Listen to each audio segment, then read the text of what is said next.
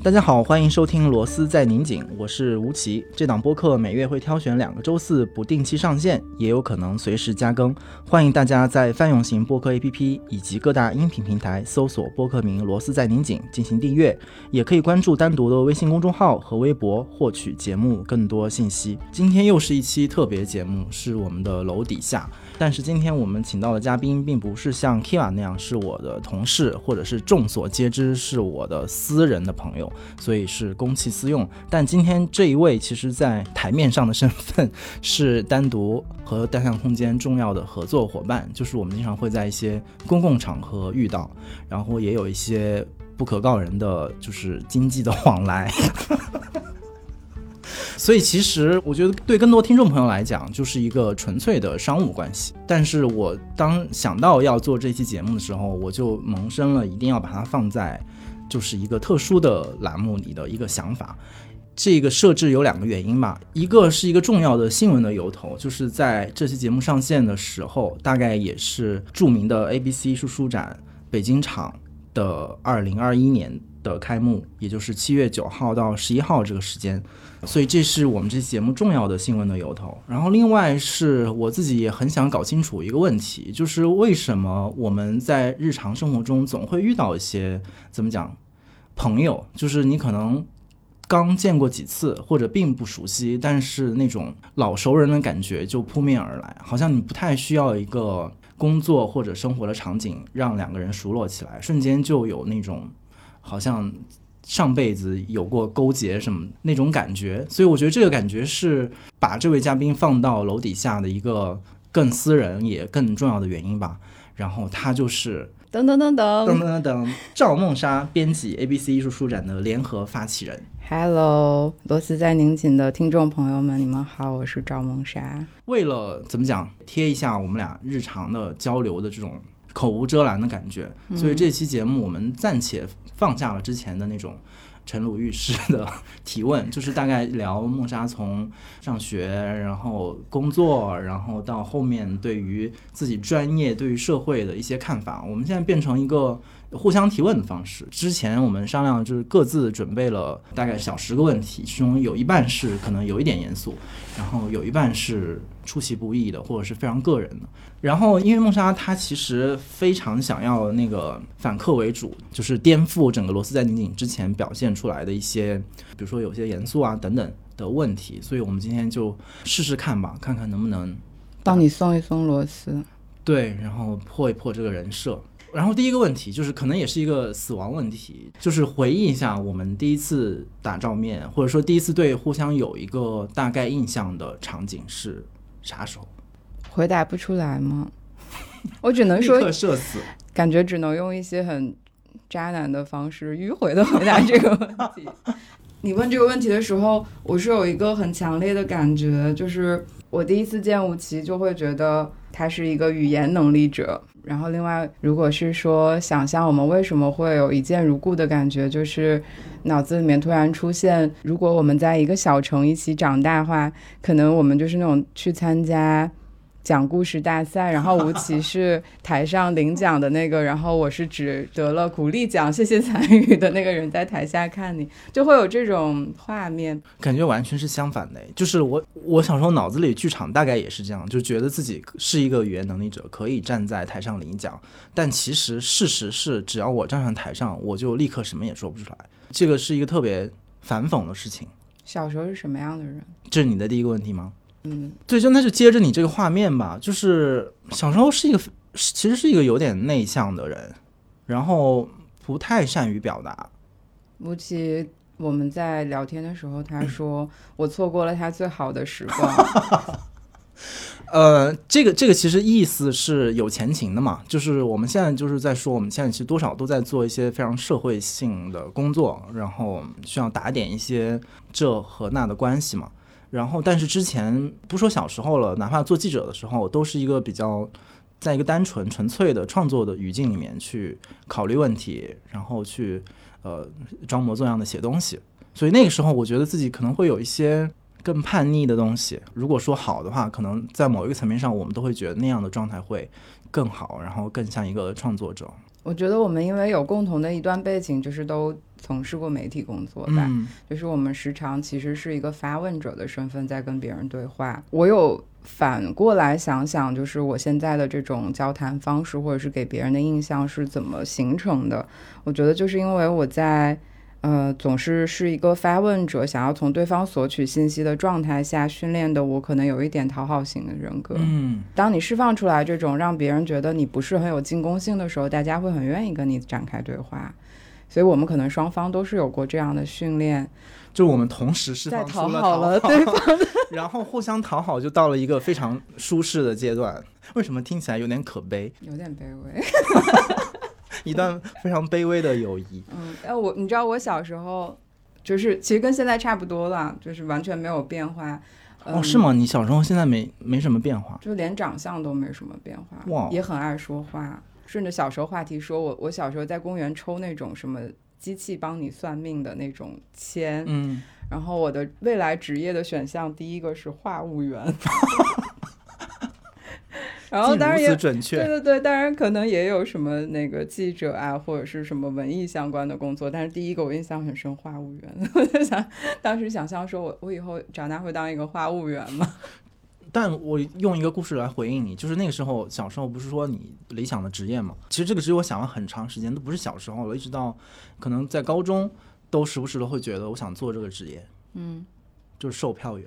售票员其实或者我理解那种售票员是不太需要说话的，就是你只要就是完成就很机械的工作对机械的工作，然后可以就是坐车转圈圈，就是那种哦，所以你是在公交车上做售票员？对对对。对对，公交车上做售票员，对对对。那我听过一个很浪漫的，我我的同学的未来职业想象的答案，我我印象很深。他说他就是想做公交车的司机。他说每一天我都是从一个起点到终点，但是可以遇到不同的人。我当时就很崇拜他，感觉我们可以搭搭搭个班儿上班了。反正我自己是从小到现在变化还挺大的一个人，就是你说对于比如说这些文学艺术的兴趣，我觉得可能是一贯的，但是那个时候真的是在很后面和和他甚至他的反面，也觉得这个东西好像和自己没啥关系。然后后面这个这些技能，不管是表达的技能，还是说表演的技能，呃，或是讨好的技能，其实都是在后面的工作里面不断的被逼迫、被开发出来的。就是我也不知道，就是这个是一个是一个好事还是一个坏事。那你回想，比方做记者的时候，会有什么嗯没有这么流畅，然后或者是有面对受访者有点尴尬的？我我基本上我做记者的时候，我所有的采访都是极我自己的内心深的感受都是非常极度尴尬和害怕的，就是我要鼓起真的非常大的勇气才能打打电话，然后才能去就是开始准备，然后才能开始面对它。呃，因为那个时候记者不像我们现在，我们现在就是光明正大的可以互相讨好嘛。那个时候你做记者是有职业的那个要求在的，你不可能说我讨好我所有的就是受访者嘛。但是我性格里面又有这种不希望对方难受，就是希望我们的交流是在一个相对舒适和恰当的方式来进行，不是那种想要逼问或者是明确的我感知到不想说的时候，我是一个会主动的放弃这个话题的，因为我觉得我没有必要去逼一个人做什么，那种状态是非常矛盾和拉扯的。就是，所以我也只能那个时候做了很多呃边边角角的，或者是很后面的，就是比如副刊，甚至是副刊后面的那些选题。然后那个时候写了很多那种小小的签字的豆豆腐块的，比如说展评啊，然后剧评那些小文章，其实一直是我自己觉得。比较珍惜的东西，因为它比较接近那个时候我自己的那种内心的小九九的那个那个状态，而不像别的，比如说更长篇的东西，其实是工作的要求，然后是编辑要求你去做这个题目，然后你卯着劲然后去做的，就没有那种舒适的感觉。但你是一个非常释放的媒体人嘛，我还挺幸运的，我哪怕是第一份工作，我其实都还挺幸运的，采访了很多很知名的艺术家，至少可能是我还在。呃，美院念书的时候，我就去看他们作品，或者他们只是出现在报刊杂志上的人，我就去跟他们对话了。他们并没有 judge 我，只是一个学刚毕业的学生或者怎么样，他们也很尊重的回答我。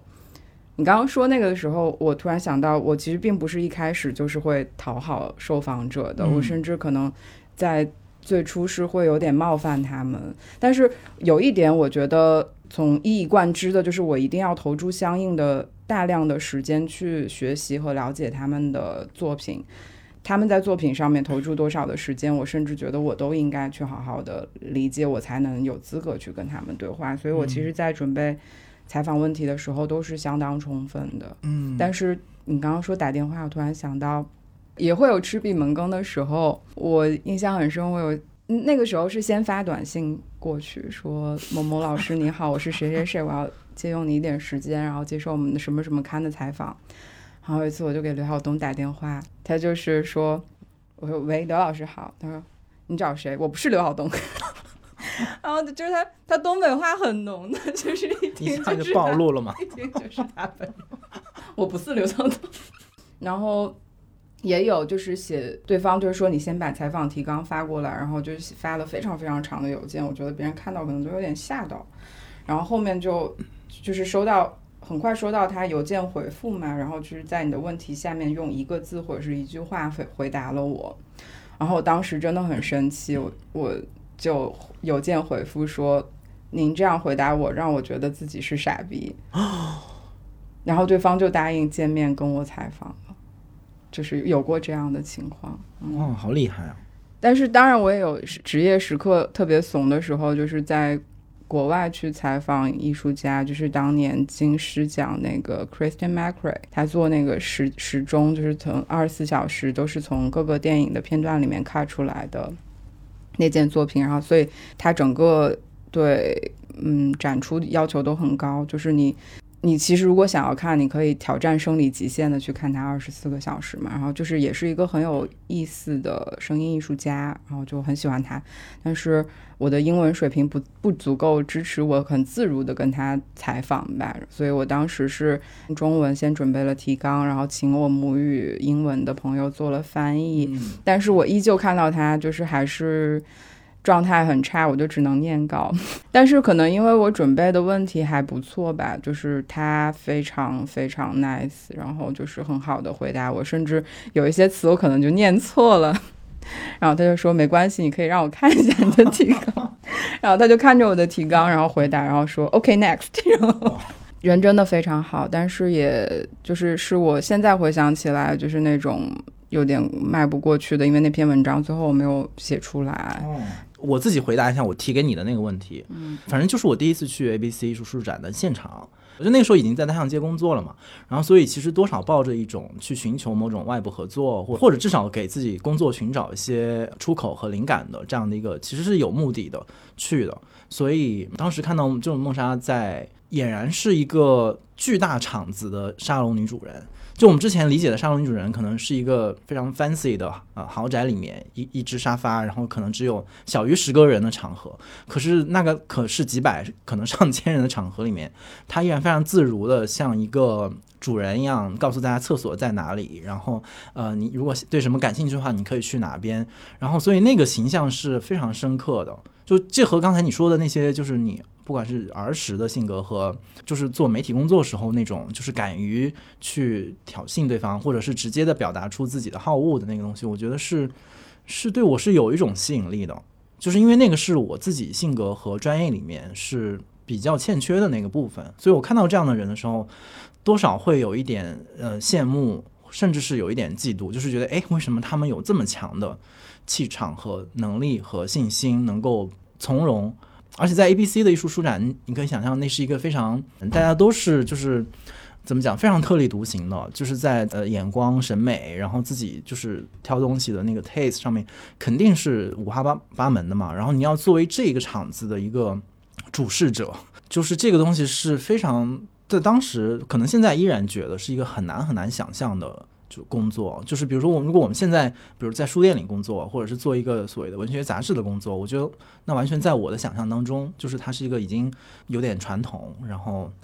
呃比较静态，然后不太需要跟各色人等打交道的一个工种嘛。但是在那样的一个复杂的现场，然后就是那样的一个形象，就是非常深刻的，成为我对 赵梦莎个人印象的起点。但如果是换做你在文学奖上，我看到你几乎差不多的印象，但是可能你看不到背后的，就是就书展那种现场，我觉得工作人员的精神是高度紧绷的，留给你那样的侧影，我觉得还不错，就是没有看到我们很狼狈的，很狼狈的那那一面，就是包括可能你组织过三四天这么大型的上万人的活动之后，我们都会有那种就是就是叫什么“做爱后动物感伤”这个词，就会有一种过度工作后动物感伤的感觉，就是你整个人会陷入一个有点空虚的状态，因为之前你是火力全开的，然后精神高度紧绷的一个状态。然后那个时候就是你会想要去平衡好所有人的情况，然后要所有的信号，就是你的雷达要打开，然后搜索各个可能发生问题的情况。我觉得那个不会特别从容的，就可能我在强撑着。嗯，还有一个可能性是因为我并不觉得我在迎接非常难伺候的一群人，就是我没有做这种预设，然后我只是觉得我要做好这个服务员这班岗。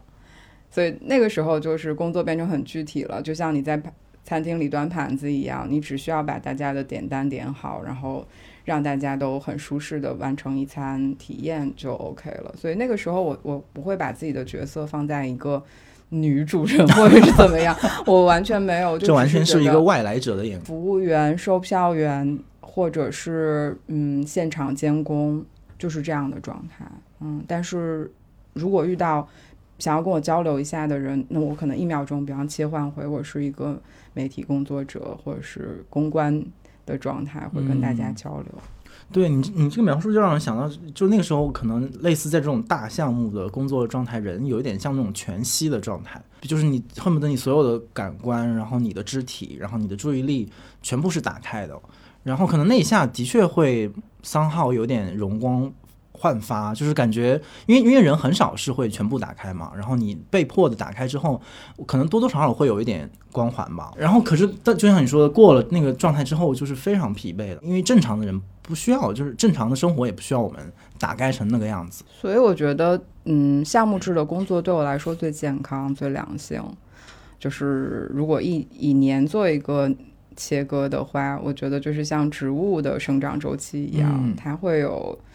休眠期，它会有迅速成长期，它会有盛开盛花期，然后结果再这样，就是，所以我希望我自己可能工作也是有农忙农闲的这种感觉，试着让自己像一个农民一样去思考这种状态，所以就会有你在邀请我来做节目的时候，我就第一反应说，不要为了我们的合作来做一个节目吧，不要为了工作工作，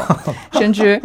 吴奇在说啊，我们聊些什么的时候，我就说，那我们就聊怎么松一松这个螺丝，不要为了工作工作，就是这是。我比较真实的感受，嗯，然后再再回来，我觉得还有一个很有意思的，就是刚才你也讲到了嘛，就是我们其实是有所谓的工作关系，就是合作关系，然后甚至说这个项目很快也要就是要要呈现，然后但是同时就是肯定也是有私交，然后有呃有个人的友谊，然后就是有很多就是嗯私下的空间，然后就是在你的记忆里面，你觉得就是我们之间的这种。关系，呃，有没有一个时刻是让你觉得可能好像不管是作为工作伙伴往前走了一步，还是说作为朋友，然后好像在某一个瞬间是从一个第一次见面，然后互相大概哈拉讨好一下，然后到中间发现，咦，也许这个人可以在一段时间里面，我们可以一起玩儿，一起工作，有没有这样的一个或者时刻或者场景？就是对吴奇的印象一直都是很想认识。的感觉，就可能在见你之前，也肯定就看过你写东西啊，或者是听过你你的播客，就是有一种想制造一切机会跟他聊聊天。但是回想起来，其实我们每次聊天都是这样被记录在案的，就是很少 很少私下聊天，所以就是有一点像，就是借工作之由可以跟他聊一聊，然后又是一个不需要去。就是了解这个人的背景，然后铺垫很多，就是可以随时切入，然后就在一段一个特定的时空下面去交流一些彼此感兴趣的话题。所以就是我我不知道这个被称作友谊会不会显得有一点浅薄，但就是听到他讲话或者是他写的东西，就会觉得哇，这个人怎么 就是为什么总是能说出一些很温暖人心的鸡汤，是怎么做到的？你你记得你就是在安南亚海边的遇到那个那一次，嗯嗯，我觉得那是那个时刻是我们俩都完全对不在工作状态，不在工作状态，然后偶遇到，我们在这个就是没有没有灯光，你看不到建筑物的轮廓，然后我们就是真的是在一个有点 nowhere 的地方，然后都喝了点小酒，很开心，然后就是像傻子一样 像傻子一样遇到了。遇到了，嗯，就是都是彼此比较不在工作状态的相遇。然后那个时候你们应该是在那玩秋千，就是然后本来我日常这理性状态，我是一个完全不知道为什么要玩秋千以及秋千的乐趣在哪儿的人。可那天可能周围的朋友们，然后也都很高兴，他们他们就冲往那个秋千，然后我就发现，在一群疯子冲往秋千的过程里面，遇到的另外一群正坐在秋千上的人，竟然也认识，那个场面就让你觉得哇，此刻就疯吧，就是反正怎么讲，是一个非常魔幻的场合。我我是会非常非常及时享乐的一个人，像你说，你决定要自己发疯的一瞬间，发现那些已经发疯的人是你认识的人的那种从容的融入，有一点像让我想起严俊很早的时候写的乐评，有一句也有点打动我的是，他说他去看那样的现场，就是觉得走到哪儿都是我们的人，然后我是很喜欢这种。兴致所及的交往，比较像是一个社群应该有的样子。嗯嗯，然后再回答你刚才那个就是鸡汤的那个问题，嗯，我觉得你可能用你的话来回答吧，就是你说到那个我们的人那个概念，因为就像我刚才说的，我之前更多的人生里面是一个内向、孤僻和对社会、对他人充满意见和看法的人，就是而且以这种意见和看法为。为荣，就是比如说我们学批判理论，然后学呃文化研究，他教会你用一双看谁都不顺眼的眼睛嘛，就你要一定要看到哪里不对，然后呃不合常理，然后可以更好等等，就是这样的一个思维模式，其实多多少少会让人就是在某个时刻走到一个死胡同，然后你会发现你的人生非常的狭窄，然后你的周围也没有人跟你在一起，然后你也不知道 如何表达，不知道怎么样去召唤他们，就是被困在那里了。所以那样一个状态，也是我离开传媒业的一个内在的一个原因吧。就是我觉得好像这样的独自生活、工作，然后好像你在一个社会的角落里面，然后冷眼旁观的这样的一个方式不可持续了。所以这是我从那里面跳出来一个很重大的原因。然后你说的那个温暖人心的鸡汤，这个我其实自己也感觉到了，非常下意识的，就是我好像已经开始扮演一个想要鼓励别人，然后希望。希望大家都更好的一种老父亲的一个眼光，一个原因是受到朋友们的鼓励吧。因为之前那种状态是别人对你好，你是觉得是应该的，就是因为我就是很好，就是你就该夸我，或者就该你对我付出的更多。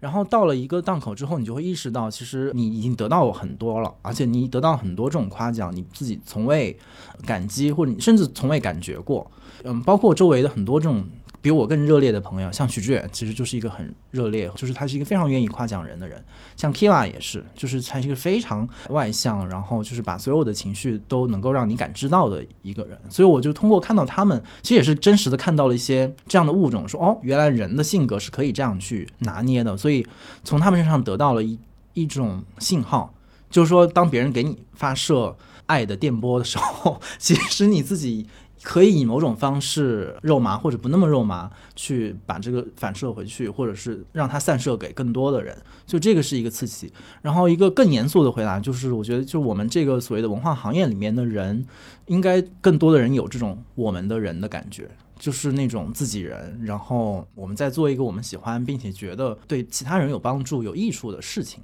然后我觉得这件事或这种感受会成为我们维持自己工作状态一个非常重要的原因，所以我就是非常自觉的 背上了这样的一个包袱吧。就是我觉得如果我自己还要做这个行业，然后并且觉得想要更多的人看到这个行业的话，那一定要展现这个行业有魅力或者有意思或者有营养的那一面，所以就变成了一个鸡汤发射器。包括现在我都意识到自己又在说鸡汤了。就是鸡汤是不是一个贬义词？绝对在你身上绝对不是。我觉得是你可以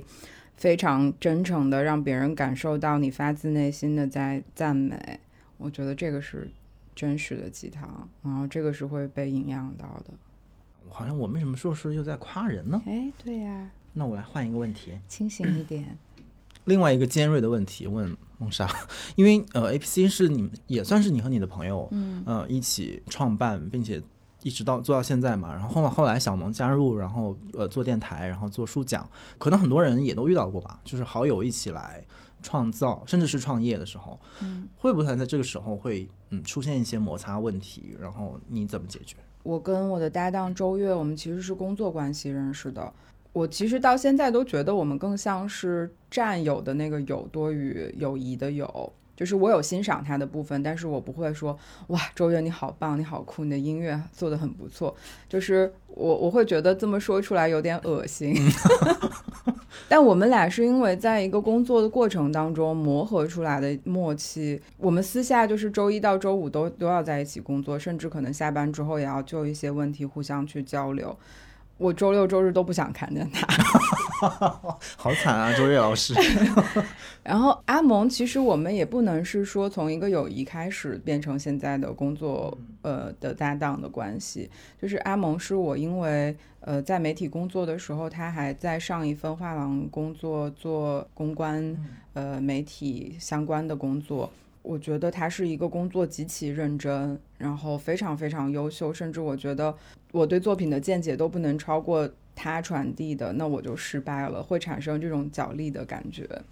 所以他一直都是我很佩服的一个。同行吧，所以我知道他从上一份工作要离开的时候，我不加思索的在马路上 拦住了他，跟他讲了一下我在做的事情，然后你会不会感兴趣？如果你感兴趣，我们常聊一下，然后就把他骗上来了，骗上贼船了。到现在，其实我觉得。跟阿蒙也比较少，是像私下里面一起 hang out 呀，就是像他跟索马里这种很亲密的朋友关系，我们也可能还没有吧。但是无论是跟他或者是周月，我觉得我们都是有点像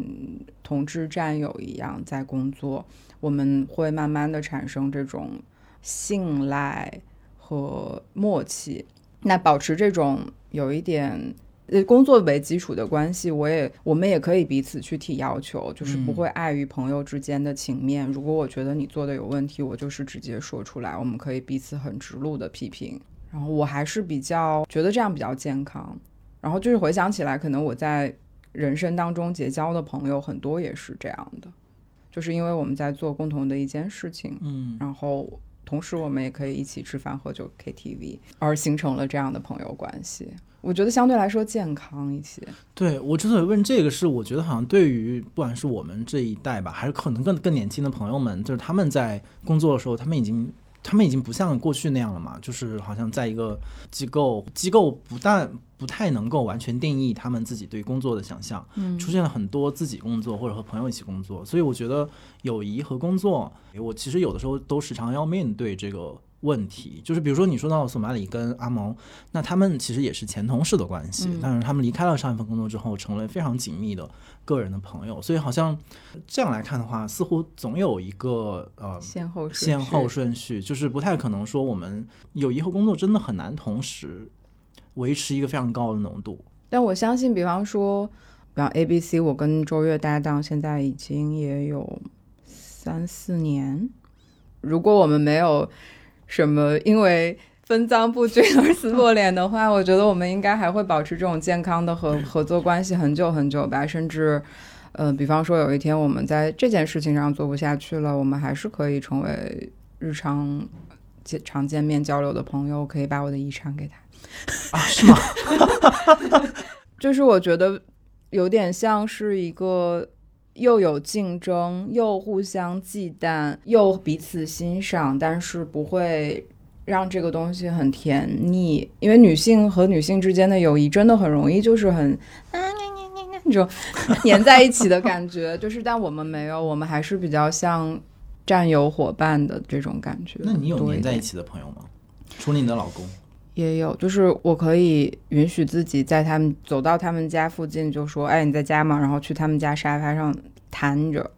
这样的朋友也有，而且我觉得我的交友方式还挺不检点的。就是如果我对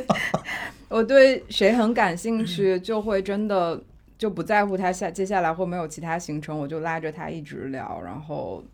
就是会一段时间非常的黏黏在一起吧。然后我还挺享受这种突然产生的，有点像是那种 crash 一样的友谊。我之前是一个完全不能接受你说这种黏腻关系的，不管是这个人是以以什么名义出现在你周围吧，我就像我讨厌那种水汽粘在皮肤上的那个感觉是一样。我觉得那个东西基本上就让人无法。呼吸，但我我觉得也是有很大的变化。就是最近，我觉得就是好像，嗯，突然意识到，其实有一些时刻你是需要那个零距离的。然后，我觉得甚至甚至上某某种意义上，我觉得就是你给我的很多的感受，就是就是觉得你就是一个可以被黏黏住的人。就是从我的角度啊，就是是可以一个。呃，比如找你喝酒，然后就是找你说有的没的，然后而且我现在也愿意去接受说会有很多这样的朋友，呃，不同类型的，然后你们就是有的是互相批判，有的就是那就黏在一起，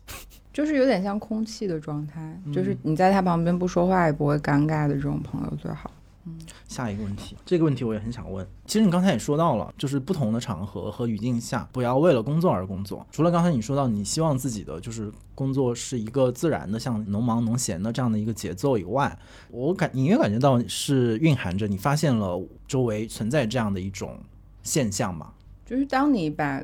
自己的工作角色变得很工具的时候，我觉得就会。就会为了工作而工作吧？你觉得好像是上上了发条一样，你就必须得再转。有时候就转的时候，你都忘了自己为什么要开始转。所以，当我开始做 A B C 的时候，我一定是想要避免这样的工作状态的。嗯，我我们甚至是有点像说抱着保持着实现 理想式的工作，所以那我更加知道我是要往哪个方向走，所以我不会是说。嗯，单纯的为了完成一件事情而完成它。既然我自己这么想，然后也受惠于这样的呃实践方式，我会希望身边的朋友都可以这样。我甚至支持。不工作吧，嗯，对我就是呃，有一个很有名的策展人费大伟老师，很多年前他就写说永不工作，当然就这不是他的原原话了，就是这个可能是那个居伊德波很早的时候说，就是不工作，就是工作这件事情，不是说你工作产生的疲惫就比不工作的疲惫更有意义，对不对？所以我们还是要要考虑说工作的。目的是什么？尤其可能因为我一直从事是文化艺术相关的工作，就就在这个领域工作，会觉得我会有一点反思所谓的知识生产或者是文化消费这样的事情。举个比较近的例子，就是我我丈夫他其实很多年之前他就只是在家画画，我上班他在家工作。然后他的状态我就很羡慕。然后虽然可能身边的朋友会觉得你怎么可能让丈夫不赚钱、游手好闲什么的 就是有时候大家会揶揄他，但我我就是很羡慕他这种游手好闲的状态。那你想，我们去做文化艺术方面的生产，生产给谁来消费呢？其实就是这些游手好闲的人，就是比方说古代的文人公子。那他其实消费的就是一代一代的文化艺术工作者他去产出的东西嘛。那我们其实需要生活当中允许一部分人，甚至是允许很多人游手好闲，我们的工作才成立。所以反过来这样去想的话，为了工作而工作，就是变成一个非常资本主义式的，就是劳动异化的这个这种状态。那我当然是反对的。对，我甚至还刚刚在看我自己写的笔记，上面有阿兰·德波顿说：“工作就是有尊严的疲惫。”嗯，但 但这个的确也是我最近考虑一个问题，就是每次当你说这个话的时候，我就内心就一惊，就说啊，他察觉到那个工作状态不对劲了。我昨天呃 VCD 的人就是聊合作嘛，然后。聊之前他就很担心，说你们是不是很忙啊？然后如果忙的话，你只只需要出现一下，然后这个活儿就能推进了。然后结果我就说，其实完全是你说的那个反面。我就说，如果这只是我的一个闲暇或者是一个偶然去参与的一个东西，我我就没有兴趣。我就除非我们把它当做我的工作，就我就拉着我的同事就一起把它变成了我们的工作。就是比如说把它一个放映的题目，想考虑是不是能够变成一个就是我们杂志的一个一个主。题，所以我就硬行的就是做了这样的一个转换。当我做这个转换的时候，我其实我也是觉得，一方面觉得哎很聪明，就是 好像你把一个可有可无的事情变成了你必须做的事情，做了一个结合嘛，就可能双方都少做了一半事情。可是另一方面又觉得，那为什么我周围所有的人、所有的事，最后都变成了我工作和工作的延伸？然后这其实就像你说的，它就几乎要接近一种资本主义异化的状态了。而我们就是对于资本主义的厌恶，可能 又是那么溢于言表嘛。所以这个东西你怎么去斩断自己和工作，然后？呃，和工作网络之间这个关系，就是变成，尤其是起了这个播客之后，然后我们都说这个播客名字起错了，就是起了螺丝在拧紧，然后就变成越来越紧，就是我们整个，尤其是我们内部的工作状态，基本上就一圈一圈的，就是完全是上了紧箍咒一样。所以，包括周围还有很多，比如说前段时间那个大卫格勒伯说的那个狗屁工作啊那样的理论，我都发现，诶，在我的同周围的同行和年轻的朋友里面，里面引起了那么。广泛的共鸣，但是我作为一个工作并努力工作的人，好像是有隔阂的。就是他们当他们把所有的工作都砸碎，然后就是鼓励大家保持呃闲暇、保持懒惰、保持抗议，然后和那些还在做着正常的。呃，不管是什么的文化艺术也好，其他类别的工作也好，的人之间，他们到底是有关系吗？就是这两两种观点之间，他们是怎么讲？是应该是论辩的对手吗？还是说他其实原本是一个战好的人？就是这个问题变得很很困惑。既然你已经把 话题带到这么深，我就那就继续跟你讨论一下。觉得是肯定是很复杂的问题了。然后尤其我们的工作性质。我们之前是在一个媒体平台，它本来就是一个网络式的网状的工作结构，所以我们会不自觉的把身边所有遇到的新的遭遇都无所不用其极的放进来。嗯，我觉得这个是很难避免的吧。其实这样去想，我说不要为了工作而工作，好像也有一点立不住，就是因为我某种程度上也是像你刚刚描述的一样在工作的，就是这个点，我觉得可以。由这个朋友来填补，减少我一半的工作量，这种这种动作我是我也是经常做的。嗯，A B C 本身这种社群的形成也是有一点这样吧，就是它是一个呃松散又有点自动化的组织，所以才能把大家都不停的卷进来，然后去展开更多的事情。同时，它没有去划定一个特定的圈子吧。嗯，就是不像我之前在严肃的当代艺术系统内内部工作那样的一个圈子，它就会。很自然而然的去形成这样的一个网络，但我觉得从自己保持一个工作活性的状态，有一个结构性的工作是比较健康的，就是这种结构性会让你去把一件事情完成。但是有时候为了工作而工作的时候，是就是会有一点像系统冗余的感觉，嗯，就是它是在一个现成的工作里面不断的去叠加，可是它的终点有没有那么大的偏差？然后包括因为一个现成的工作开始不断的叠加，会造成其他这个系统内部其他的部分也都开始变得复杂。然后最后就宕机了。嗯嗯，我觉得我们可能整个这个行业的状态都在这种濒临宕机的，是是这个边缘上。一个事情发生了，它产生了一个风潮，或者是产生了一定的影响力，它会不自觉的带动周围的人都开始这样做，嗯以至于可能我们最后都忘了为什么要这样做，就只是为了赶一个风口吗？所以，尤其在中国。一个想法，一个念头，很快可以落地的中国，然后速度这么快，可以去实现一件事情的时候，我觉得有时候想想，在为了什么工作是有必要的，可能就是一种自省。如果每一个工作发起的端点都有这种自省的话，我觉得系统冗余的可能 慢一点。我其实从我之前对就 A B C 的那个感觉，其实。因为我一直都说我是就是赖着 A B C，我就赖着梦莎，就一定要跟他们玩，要跟他们合作，是觉得他们的工作方式和工作内容其实。呃，某种意义上是一个中间地带，就是它不是那种特别体制化的，呃，然后有非常完整的结构和既定的网络，它是一个有发散性，然后又有有高度活力的这样的一个场域嘛，所以它能够给那种呃，就是所谓的系统带来输送一些就是营养和刺激，然后但它又不是一个完全松散的，就是它不是一个这种那种瘫倒式的、躺平式的那样的一种哲学的见实践者，所以。然后其实不同的人，呃，可以在你们这场域当中，呃，摘取不同的片段，然后他们再拿这个片段去，不管是变成他们玩乐，还是变成他们的工作，但是就是大家都有所得嘛。所以我就觉得这样的一个，嗯，不管是工作还是娱乐的状态，嗯，有一点点就是打破了刚才我说到的那种，好像我要么躺平，要么就。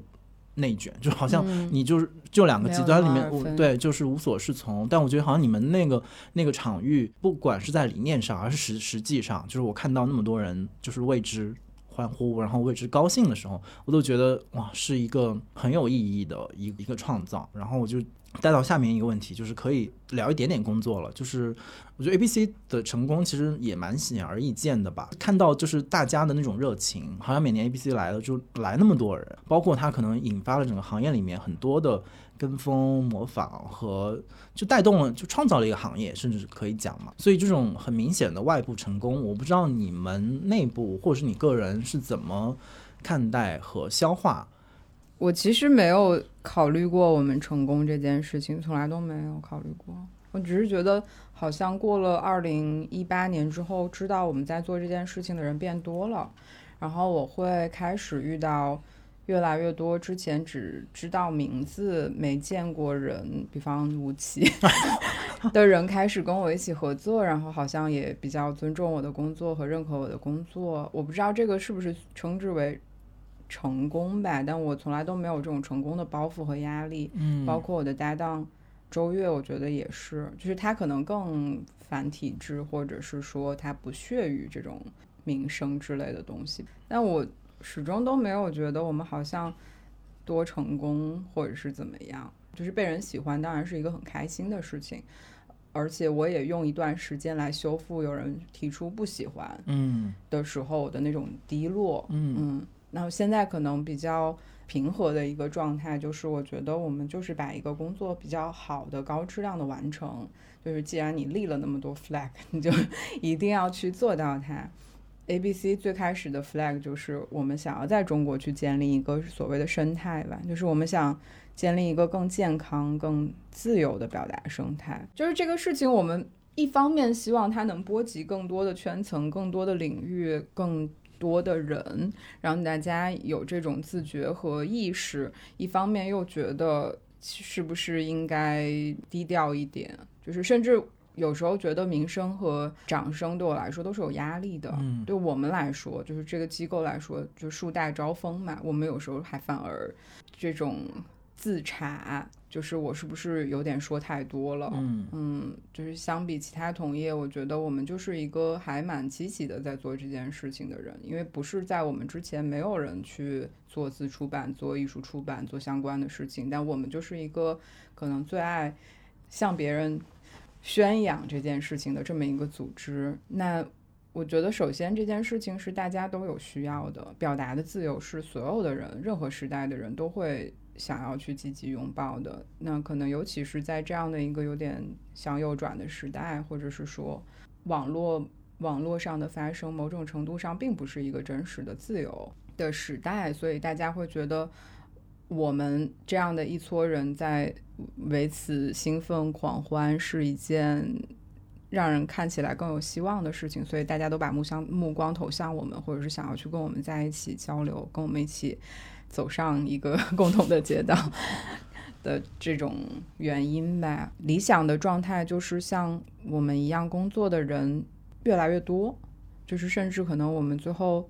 只是一个最初的导火者，或者是怎么样，就是这是一个燎原的状态，当然是最理想的。就是最后我们可能这个机构只是在一段历史上留下了一个 milestone，就挺好的。我就是希望可能。表达的自由，或者是使用出版的方式作为手段实践的人，是一种常态化。就大家意识到这个媒介的可操作性，是一个嗯不需要费什么力气就想到它的状态，是最最理想的。话都说到这儿，那就再问一个很官方的问题，就是为什么今年 ABC 有一个明确的主题，就是共同的街道，就是这个，就我很想知道，就是你们这个题目是怎么来？就是今年其实是第一年想要用一个主题化去做 A B C 这种命题式的策展，在当代艺术行业工作是蛮稀松平常的，然后就这样去工作，基于一个立点，然后去找合适的内容填塞进来，然后用它们来佐证你自己的一个认知，是还挺典型的一种知识生产方式吧。因为书作为一个一个独立的作品的话，每次书展会有那么多上百上千种，我觉得很难去用一个话题去概括和总结它们。但今年，一个是因为场地换到了今日美术馆，然后那个二号馆的空间是一个视觉上一眼看过去非常崎岖的，就是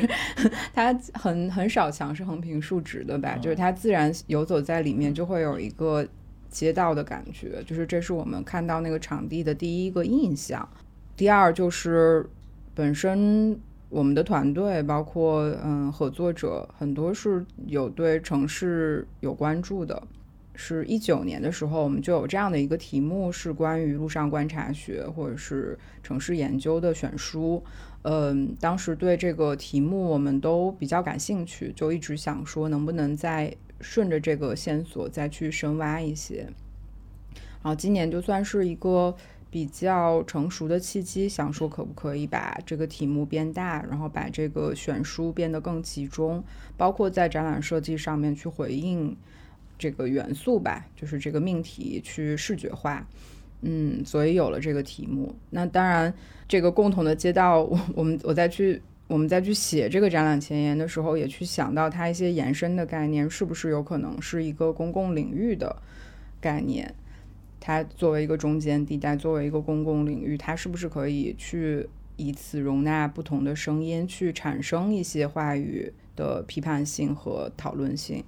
嗯，这个可能是比较到后面我们才想到这一重。然后包括共同街道这个题目，其实要感谢一下艺术家刘庆元老师。嗯嗯，这个是我在几个月前跟他的交流过程中，他无意间提到的。他说这是一个他给某个美术馆去做策展方案的时候一个未尽的项目，嗯，然后这个名字在当时就有点留在我的脑海当中，然后共同的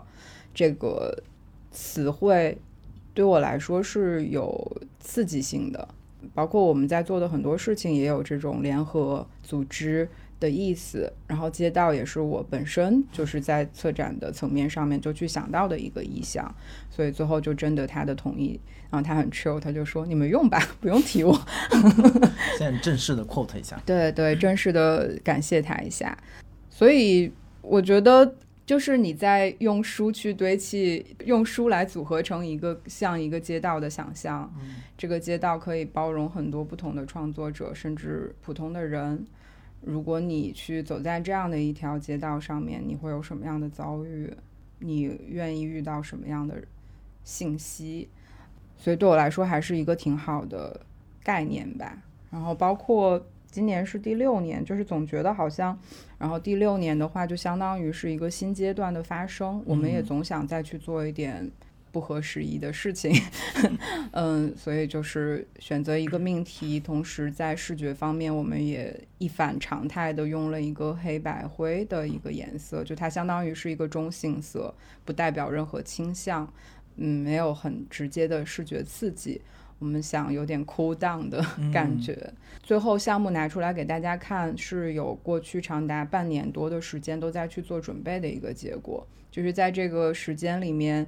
稍微慢下来，让自己，因为之前舒展有一个上升期的感觉，有时候我们也会头脑不清醒的在想，是不是我们可以就此顺顺势稍微，比方说 expand 你我们的事事业吧，就是姑且说他如果是创业的话，我们要不要就此再扩张一把？这个讨论也不是没有过，但是很快，二零二零年给我们的一个启示就是，我们为什么在做这件事情？嗯，大家为什么需要舒展？为什么需要书？就是我们在问自己一些很关键的问题的时候，就慢慢的、自然而然脚步就慢下来了。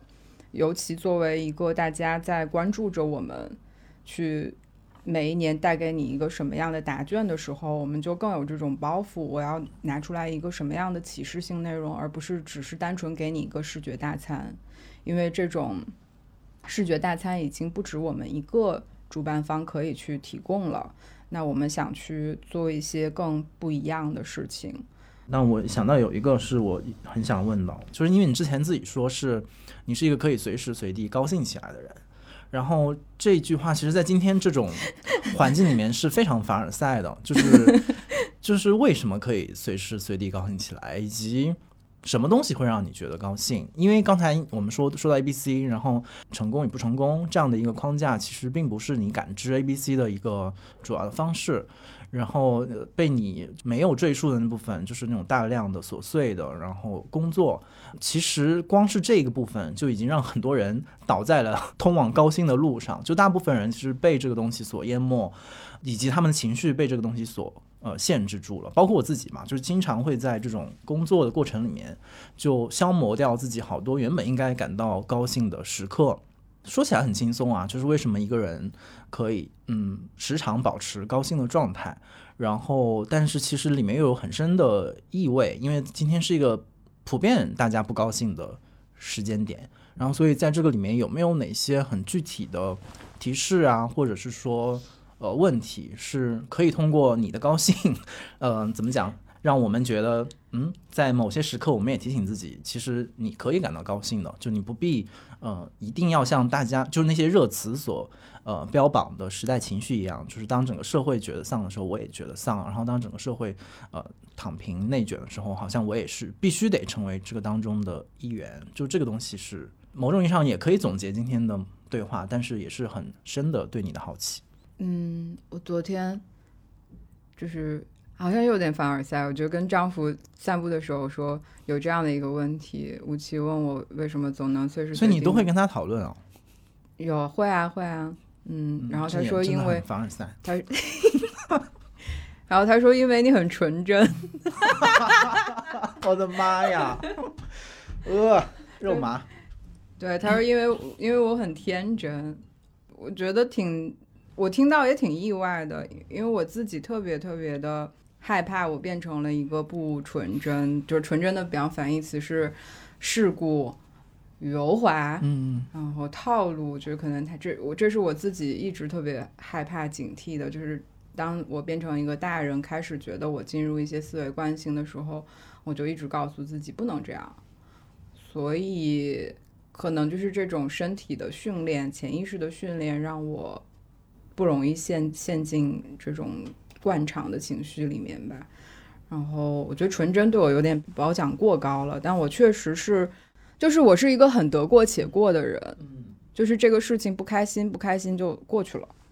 以至于我回想起来，觉得大多数时刻是开心的，就是纠结在一个嗯不开心的时刻里面，对我来说是一种消耗和浪费，所以我才会。选择性的不需要借助酒精 或者是其他的东西，我就可以高兴的时候就高兴。这个也是一个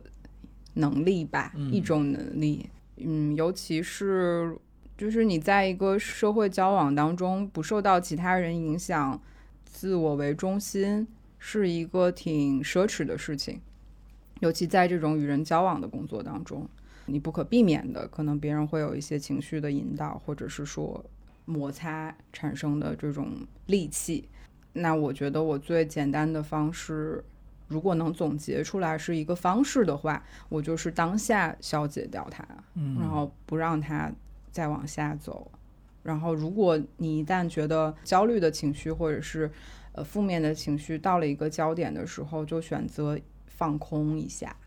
就是不要再继续想，然后也不需要去用一些事情呃逆转它，就是完完全全让自己松弛一下。比方上班感觉到了一个节点，星期四过不去了，我无法忍到星期五，星期四就请假。就是立刻解决，立刻解决掉它，不要留着，不要留到晚上让自己失眠，就是当下就马上解决掉它。嗯，这样的话可能也有点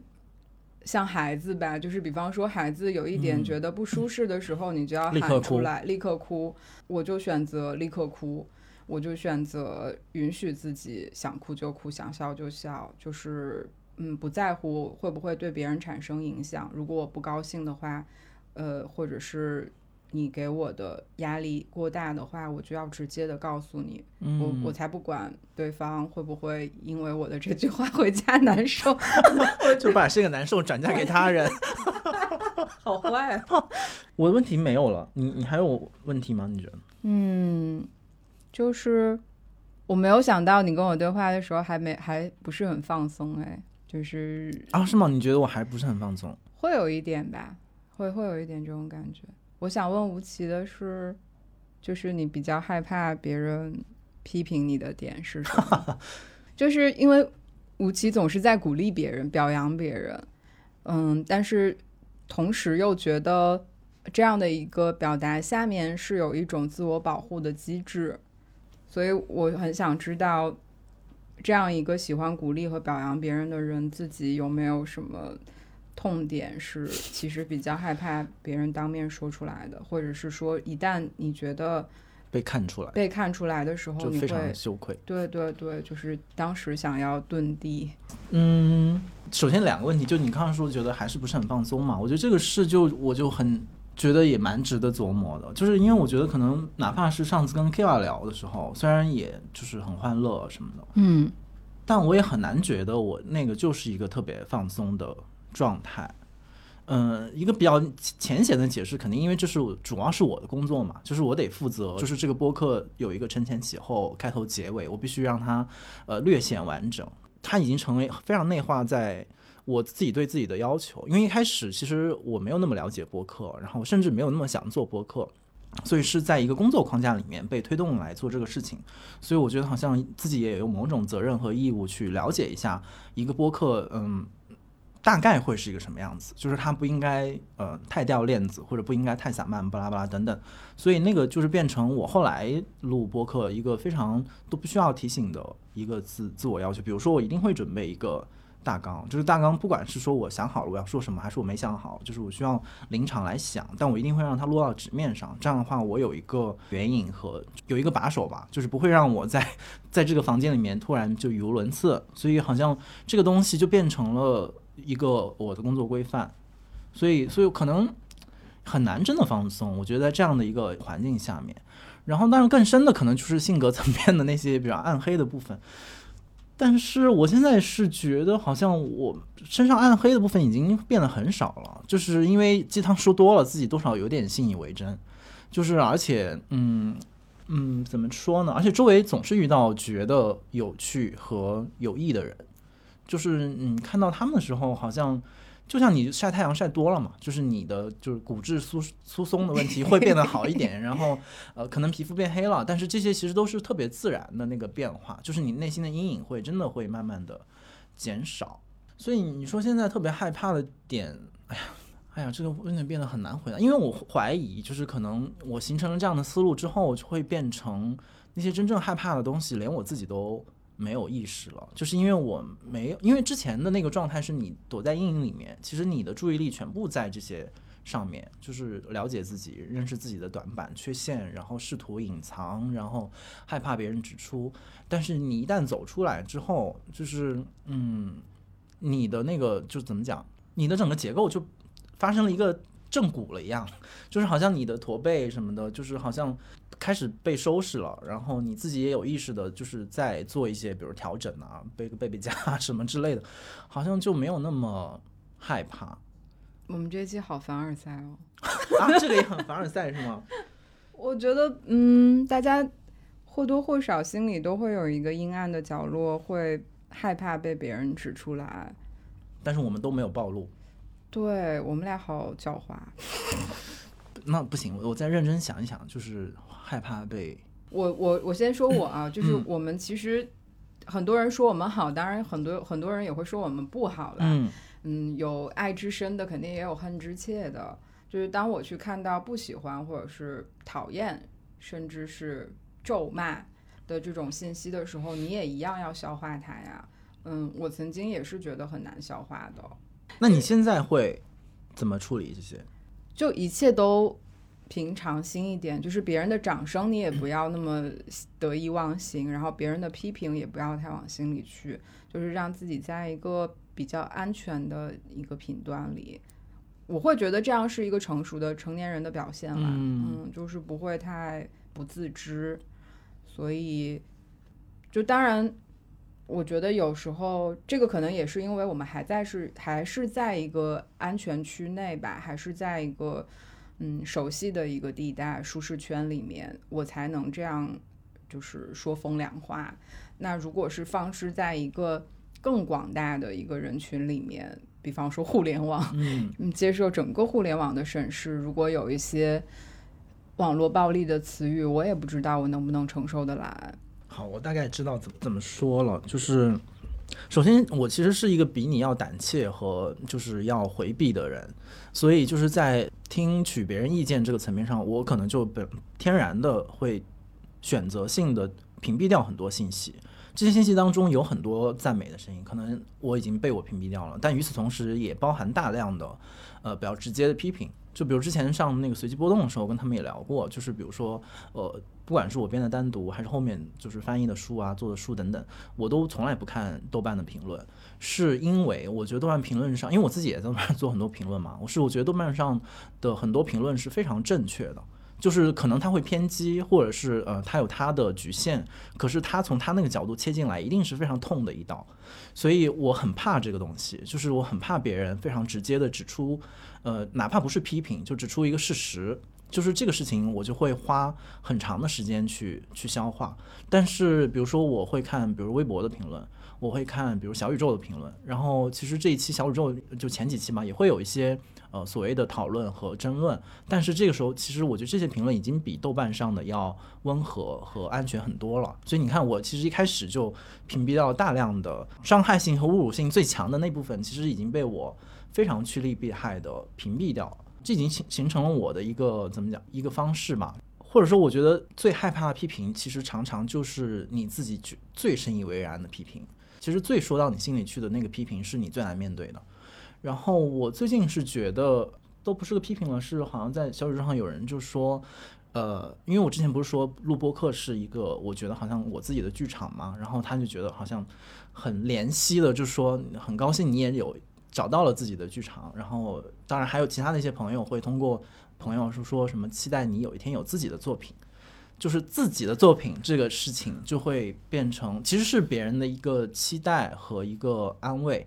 但是我听起来就觉得，哎，哪里不对劲？但是我也好像也不会害怕这件事情，就是我现在其实是呃，会让自己去面对它，我也去看我自己怎么看待自己的作品，就是播客是不是，然后你的提问是不是，你的编辑翻译是不是这些这些问题。所以，嗯，如果说有一个问题或者一个一个点是我最近会带到我自己的日常的考虑问题当中，我觉得就是这个东西，就是何谓自己的作品，要不要去朝着。呃，更广泛的，就是大家对于自我自己作品的那个定义去努力，比如去努力的去写，嗯，至少这个阶段吧，一个其实是有点难以面对，然后但是又不得不面对的问题，我不知道有没有是不是回答你，嗯，这个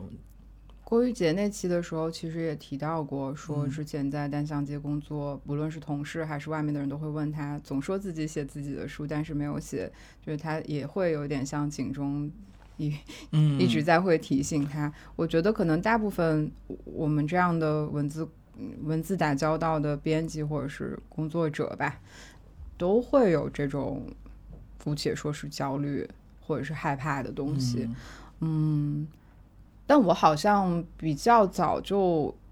接受了自己的这种职业选择，就是因为编辑是一个有一点。作者性没有那么强，或者是甚至在之前是有点隐在幕后的状态，就是你会写一篇稿子的署名作者，但是你不会署名编辑，即便这个从呃稿件的方向到呃文字最后的打磨都是编由编辑来完成的，但是编辑是不具名的。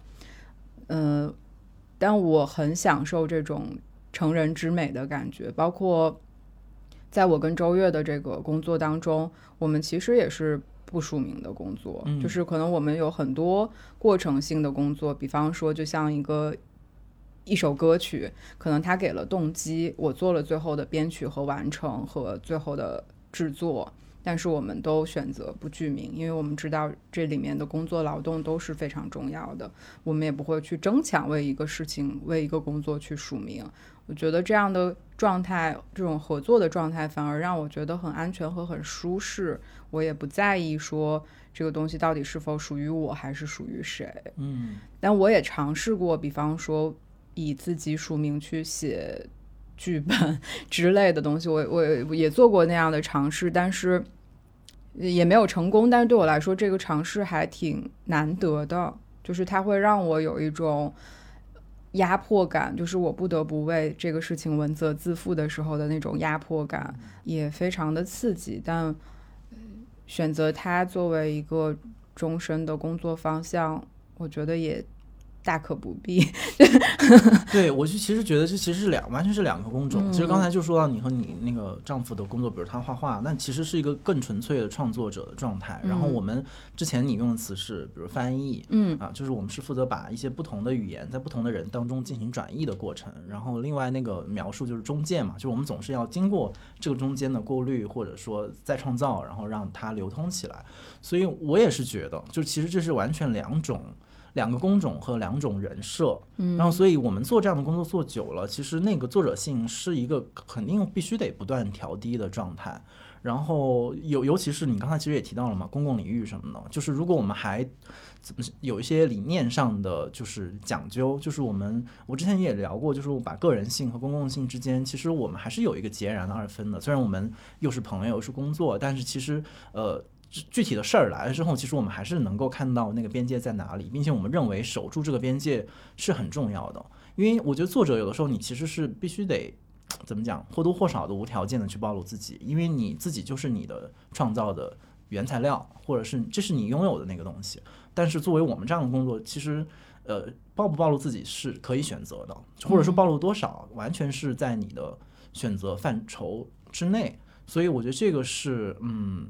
也是怎么讲，想清楚了嘛？就是想清楚了，就觉得那我就在我这个职业里面来完成这个所谓公共性和个人性、作者性的这个这个比率。然后，其实我们现在的那个作者的那个比率，其实已经是降到一个很低，然后其实也是一个很安全、比较无害的。因为其实我觉得真正强的那个作者性，其实也是一个非常侵略性很强的一个东西，就是它对它一定是一个爆发式的东西，不然它不然它就失去魅力了嘛。就是，如果是作为一个作者，我觉得他要对自己的输出是很自信的。对，就是他首先要非常的相信，我才可以骄傲的把它喊出来。但是，无论是性格还是之前的职业训练的经验，我觉得我们都不太是这样的一个人。嗯，我就时常觉得，可能我的工作有点像是蹦床，就是大家都可以着陆在上面，然后没有把它。哦，你说你是蹦床本身？蹦床本身。就是我们就是那个垫子啊，就是让大家有的人可以软着陆，有的人可以弹起来。就是我觉得我的工作是这样的一个性质，就是那个撑，我就是瘫在下面，大家踩在我身上的那个人。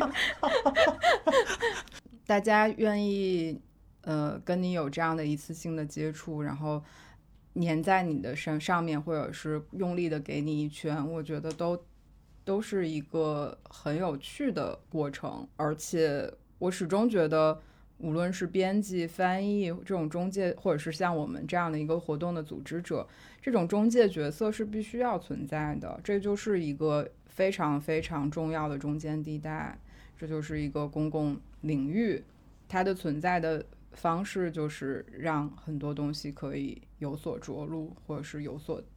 释出。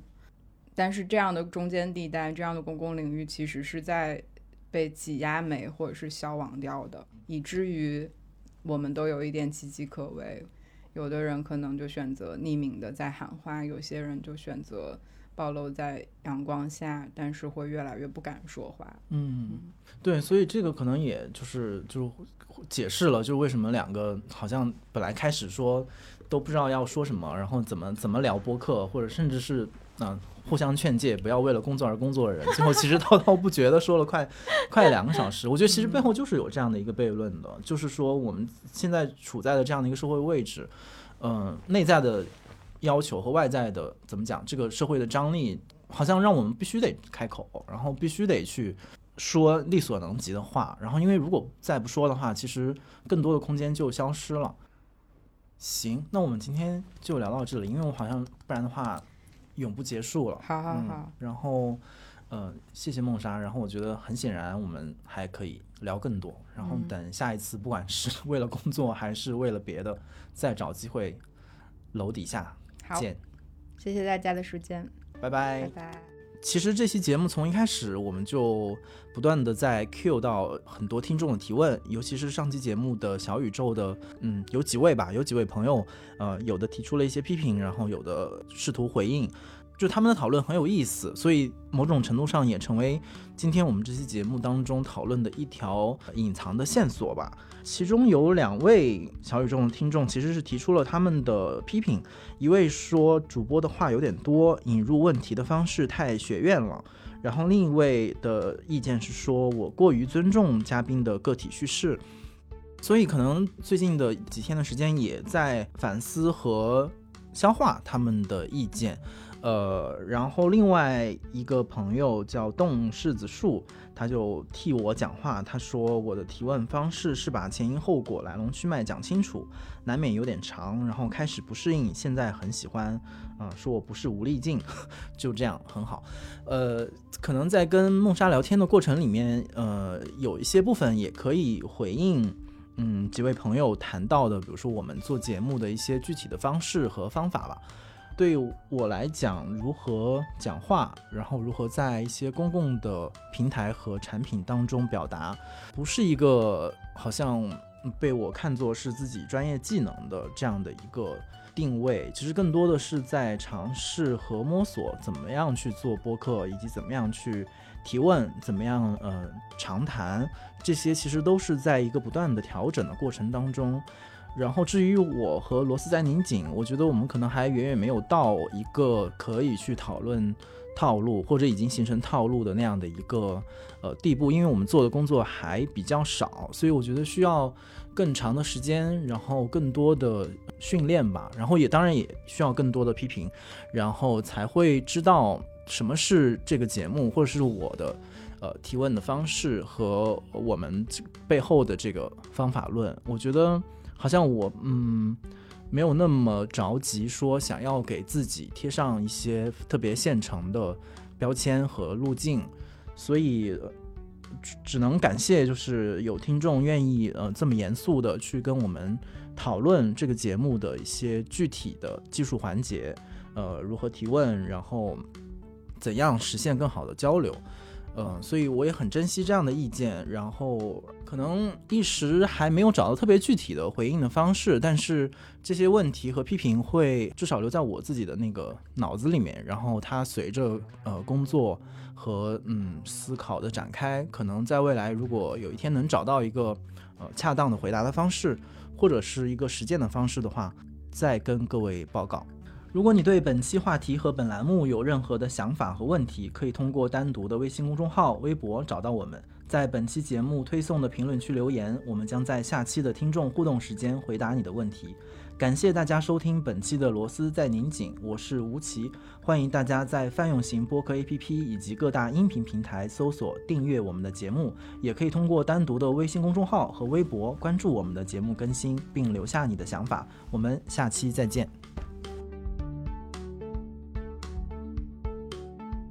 我就好像我们差不多差不多了，但是非常遗憾，好像没有完全做成《康熙来了》的感觉。康熙来啦！现在我们应该怎么描述这个风格？嗯，你知道为什么说《康熙来了》吗？因为就是你，你随着年龄的增长，你越来越有这种康永哥身上散发出来的这种落落大方。那天还微博上还有人说应该出一本说话之道，我当时我就我就晕厥了。但我一直都，虽然我很少看《康熙来了》，其实我错过了那个台综的台综的黄金时刻。但我觉得，嗯，就是像小 S 这种一针见血，或者是有点呃撒泼耍滑，然后让大家很喜爱，就是因为它很真实吧。就这种这种有时候泼辣是不一定所有的人都敢于这样的。嗯，我觉得人如果我能。做一个成年之后还敢于撒泼的这么一个女的，可能挺好的。一个纯真的女的，对，因因为我觉得这样的女女女性形象是比较少有的。嗯，就是大部分对女性形象的构想都是先母仪天下，然后呃温温文尔雅。贤良淑德，就是这种成语会比较多。可是你去说一个女的泼辣，然后就总觉得脑子里面会想到一些负面文文学里面的 文学或者是电影里面，嗯，悲剧角色。但但我觉得某种意义上，A B C 它其实也也也有这样的一个怎么讲人的形象嘛，就是它其实就有点接近你刚才说到的那样的一个。一个人物形象是吗？快告诉我是什么？就是那种，嗯，就是有点，首先是纯真的，但其次他也不吝于，就是就是不吝于就直接直抒直抒胸臆。当他感觉到痛苦、感觉到焦虑的时候，他总是第一时间会说出来，啊，但又不是那种好像一定要索取什么，或者一定要呃你给我糖吃，而是说我就是要把这个情绪表达给你看，然后又好像表达的很现代，就某种意义上好像也是符合这样的一个一个人设。我想起来，之前我们收到的也不能讲是批评，但是是这样的一个评价，是说觉得 A B C 非常的女性化。嗯，我在第一次听到这个女性化描述的时候，不是很开心的。嗯，我总觉得好像话里有话。嗯，但后面一想，女性化有什么不好吗？我觉得女对女性有一些非常细腻和嗯呃 settle 这种。东西是我觉得男性化里面缺失的，然后也是一种，呃，通常局限的部分。那我觉得这种女性化，我觉得是挺难得的。尤其可能我觉得没有办法回回避女性化。A B C 是一个全女子成员，我们是一个女团。然后现在连男实习生都没有了，是吗？就是之前很短暂的有过两个直男实习生，然后他们都离我们而去了。那非常感谢。呃，刘尊和吴佳楠，我们 历史上两个男性实习生，还要实名感谢，实名感谢，真的没有男孩子。但艺术行业是这样的，我觉得在艺术行业里面，大量都是基础工作由女性完成的嘛，然后不具名的工作很多都是由女性完成的。嗯嗯，我希望这种会有变化，就是在我的工作过程中，我越来越紧迫的觉得那个女性应该。有一些站出来的女性，然后，呃，做一些年轻女性的职业榜样，我觉得是挺有必要的。我们经常在办公室里面会去讨论说，如果你想找，比方说书奖的事情，我们想要去找到一个女性评委，嗯。不是说为了找到一个女性评委而去去找一个女性评委，因为就是在这种奖项、这种权力榜当中，太多女性都是一个配菜了，就是为了有一个女性点缀这个男性奖，颁给男性艺术家奖的 这种存在的情况。但我们发现，就是非常多里面的行业的女性佼佼者，他们是隐在后面的。虽然可能他们做了很多实质性的工作，他们但是他们是选选择隐在后面的。我在想，这种女性气质是不是因为女性天然的很 humble，就是她们不愿意崭露头角，就是不愿意公开发声，然后造成了这种情况。但是至少我觉得在嗯做书或者是做出版的这个领域里面，我们看到太多年轻的女性，她们非常非常的优秀，只是可能她们缺点资历走到这个。聚光灯下，我我就会，比方就鼓励我的同事，我们的实习生，我就说，你那个便宜球加油啊！我就等着你毕业之后成为一个优秀的女性设计师，因为就是设计师可能地位女性地位还不如艺术家，嗯，就是更加不露脸，更加隐在后面，就是这个女女感觉女性的地位更低，那。我觉得可能像我们自己一个全女性团队去做这样的一个工作平台的时候，那我们势必应该天然的应该就是让更多女性的声音释放出来。这个也，我就是这个不是一个说女性的声音大了，男性的声音就小，没有这种关系，就是需要制造一个机会让大家嗯破除一些印象。其实我之前做就是螺丝的时候有、嗯。有也有这样的想法，就是我中间不是呃跟丹尼、跟 Kiva，然后呃包括思安、陈英老师，嗯。然后我突然意识到全是女性，就是然后我必须得提醒自己说，你不能只找女性聊，因为因为就是某种意义上，罗斯就想发现那些在干实际干活的人嘛。然后你越是发现的话，你发现很多干活的是女性，而且他们就是、呃没有被充分的表达过，就他们也没有就是呃。在各种场合吧，就不像男性那样总是在前面。而且另外一个现象就是，就是正好在罗斯的这个节目里面，女性就是女性嘉宾的那个就是收听率，就是完全是碾压式的。就是我们的一些呃收听的低谷常常是男性嘉宾，当然也可能不能怪嘉宾啊，就是是不知道，就是一种神秘力量吧，有可能是听众的选择，女性听众会很多。但 A B C 的粉丝确实男女比例还挺悬殊的，哦。我，们差不多七比三，哇，百分之七十左右都是女性。嗯，嗯我觉得也反映一些问题